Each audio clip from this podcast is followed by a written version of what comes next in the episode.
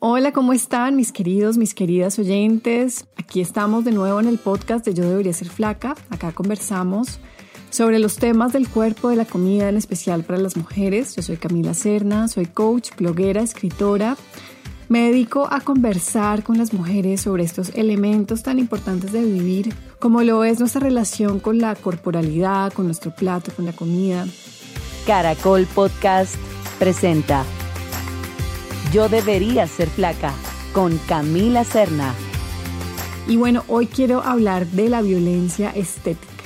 Las mujeres puede que no reconozcamos este término, sin duda yo vine a conocerlo hace relativamente poco, pero es muy probable que esta violencia nos haya golpeado a todas de alguna manera en nuestra vida. Quiero hablar de esto para que juntas vayamos construyendo unas nuevas historias. La violencia estética hacia las mujeres es parte estructural de la sociedad, pero podemos irla agrietando, tumbándole sus columnas, sus cimientos, y somos mujeres que aprendemos a retarla para nosotras mismas, para nuestra vida y también para las mujeres de nuestra vida, es decir, amigas, colegas, hijas, madres. Todas seremos beneficiadas si aprendemos a soltar ese agarre de este tipo de violencia que interiorizamos, que perpetuamos, a veces sin darnos cuenta, sin saberlo. Y voy a concluir este episodio con una distinción entre la violencia estética y la gordofobia. Será importante reconocer que son violencias distintas y no son conceptos de uso intercambiable. La violencia estética es esta violencia en la cual las mujeres son juzgadas duramente por la apariencia de su cuerpo relativa a estereotipos de belleza. Y este estereotipo es eurocentrista, es la mujer alta, blanca, delgada, joven. Y las niñas hemos crecido viendo este estereotipo. Lo hemos visto en las modelos de pasarela, de moda, lo hemos visto en las películas, lo hemos visto en los reinados de belleza. Este molde de mujer es bastante claro y cualquier elemento corporal que no esté alineado con este estereotipo, pues eso será lo que nos va a hacer sufrir, tener celulitis, envejecer, tener arrugas, estrías, acné. Nada de eso cabe dentro de esa imagen perfecta de belleza con la que crecimos. El problema es que esas cosas como tener celulitis, estrías, manchas, arrugas, hace parte de lo que significa tener un cuerpo. Pero claro, como lo que perseguimos es un ideal, este ideal de mujer no envejece porque existe en los imaginarios. Está congelada en el tiempo esta mujer porque es una foto, es la imagen de una mujer en una revista, en una película. No es una mujer que viva su vida y tenga un cuerpo que envejece, que enferma, porque esto otro es un imaginario, es un ideal y no podemos minimizar esta guerra por encajar en los estándares de belleza. El libro El mito de la belleza por Naomi Wolf profundiza en esta guerra en la que entramos las mujeres con nosotras mismas por cuenta de la belleza. De hecho, esta persecución de ideales, según Wolf, es una especie de trance o de sedante que no nos permite un accionar político, porque somos mujeres con hambre, que hacemos dieta, que estamos distraídas, que se nos olvida cómo organizarnos para resistir. La belleza ha sido esta moneda que mide a las mujeres y les permite acceso a muchos privilegios que se ofrecen en esta sociedad. Por ejemplo, el acceso a amor romántico. Esa idea de amor heterosexual que se propagó en todos lados, en películas, en libros y la protagonista siempre es bella como entendimos que había que ser bella. O cuéntenme si ustedes se acuerdan de alguna princesa de Disney que tuviera acné o que cogiera o que tuviera alopecia. Claro que no. Y no sabíamos que el amor romántico, solo por ahí, pues bueno, eso ya es una fabricación y no lo sabíamos. No sabíamos que en realidad el amor es diverso y es difícil y no cabe en moldes. No lo sabíamos. Solo hasta ahora nos estamos enterando en una conversación global que se está dando sobre cómo toda esta heteronormatividad y la idea del amor romántico pues no responde a algo natural, ¿no? Algo que está dado, más bien es una fabricación. Así como lo es también el concepto de la belleza que se ha venido gestando a lo largo de la historia y tiene lazos estrechos con opresiones como el racismo.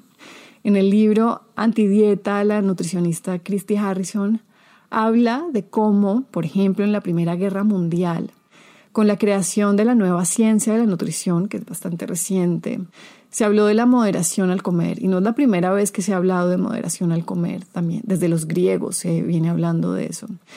En ese caso había escasez alimentaria por cuenta de la guerra y el gobierno norteamericano tomó la decisión de crear campañas para elogiar o para promover un tipo de comer saludable, mesurado, también vinculado a esta idea de comer para complacer a Dios, muy puritana, muy religiosa. Y con este mandato también se habló del rol de la mujer como eje moral de la nación. Y esta mujer no era cualquier mujer, esta mujer tenía que ser bella y esta mujer tenía que ser blanca y delgada. Y su capacidad de administrar un hogar con devoción, con cariño, eran rasgos distintivos. Y esta mujer, claro, se crea también en oposición al imaginario de la mujer inmigrante, de la mujer racializada, la mujer negra. La mujer blanca hacía match perfecto con el hombre blanco, con el cual tendría hijos, y esta idea de la familia blanca anglosajona pues prevalecería al mando. En 1939 se hizo de hecho un concurso para encontrar la apariencia ideal de la mujer y del hombre y se creó una escultura de Norma y de Norman, así se llamó, Norma para la mujer, Norman para el hombre. Y ellos pasarían a ser lo que se entendió como la normalidad. Eran una pareja joven, eran delgados, blancos, eran un padre y una madre. Y este énfasis en la heteronormatividad hace parte de una campaña que se hizo en ese momento para preservar la presunta pureza de la raza blanca, esta ciencia eugenista, y creo que habría que dedicar todo un capítulo a este tema, a esta pseudociencia, porque está completamente desbancada ahora. Es de crear esta superioridad racial por medio de manipular quién tiene hijos con quién en ese momento estaba en furor la teoría de la evolución y se pensaba que la evolución era una especie de continuum en donde las razas negras, indígenas, eh, racializadas eran menos avanzadas, eran razas incompletas, más cercanas a los animales. Eran las personas blancas las de la raza superior y se daba como presunta evidencia que había una marcada diferencia entre hombres y mujeres, siendo los hombres peludos, por ejemplo, y las mujeres no. Y es muy revelador entender de dónde vienen algunos de nuestros rituales de belleza. Por ejemplo, esto de los pelos, de la depilación, algo que más del 90% de las mujeres en estas culturas occidentales hacen, a pesar de que duele, a pesar de que gasta tiempo y dinero.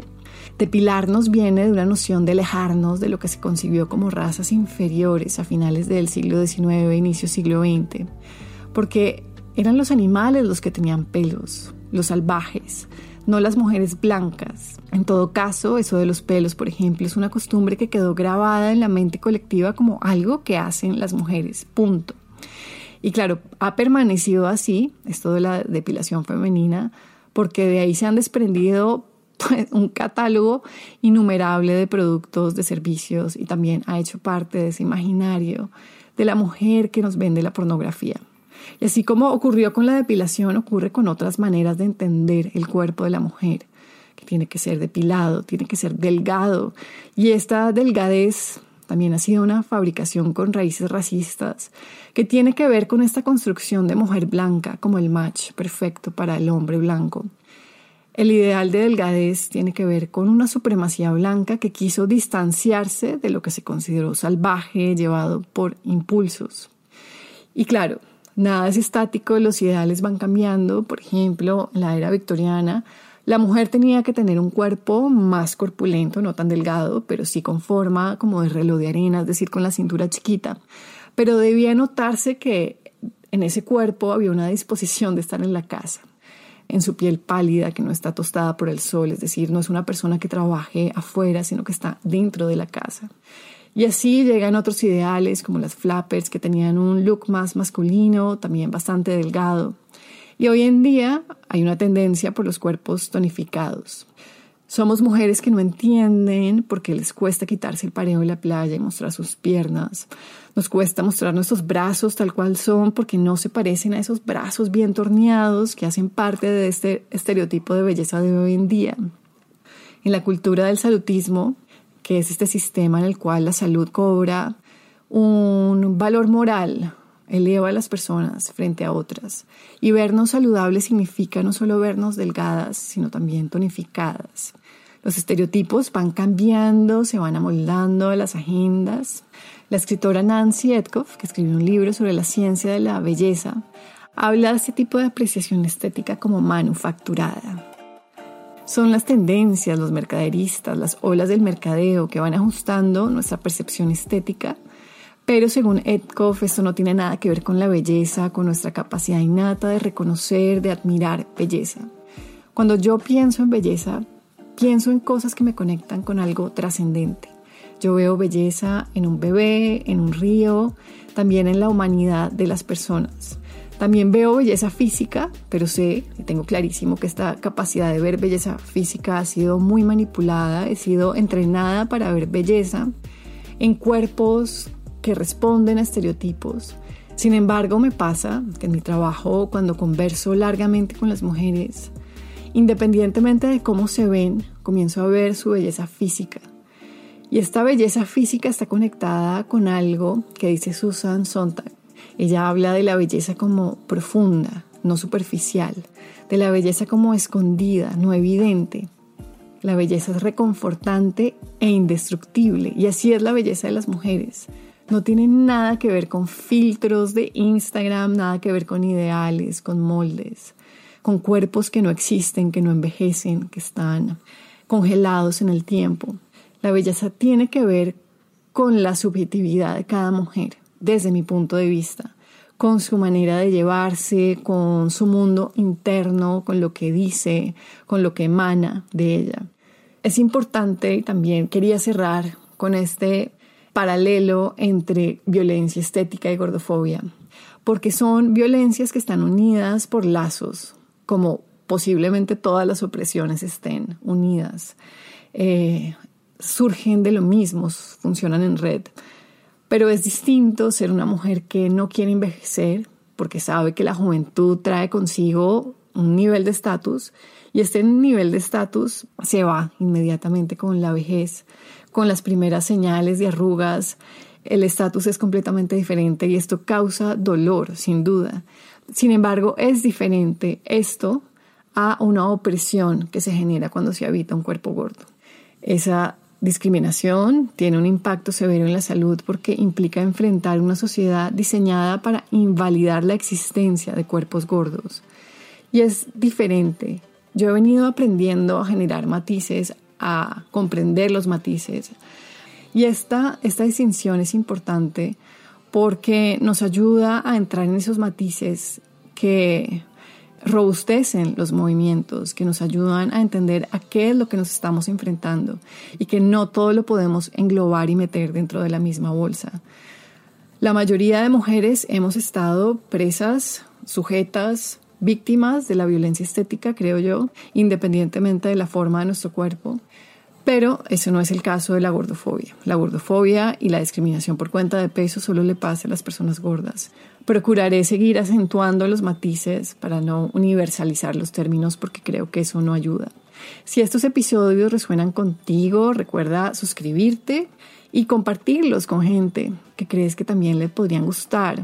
Te veo en el próximo episodio de este podcast de Yo debería ser flaca. Te mando un abrazo. Chao.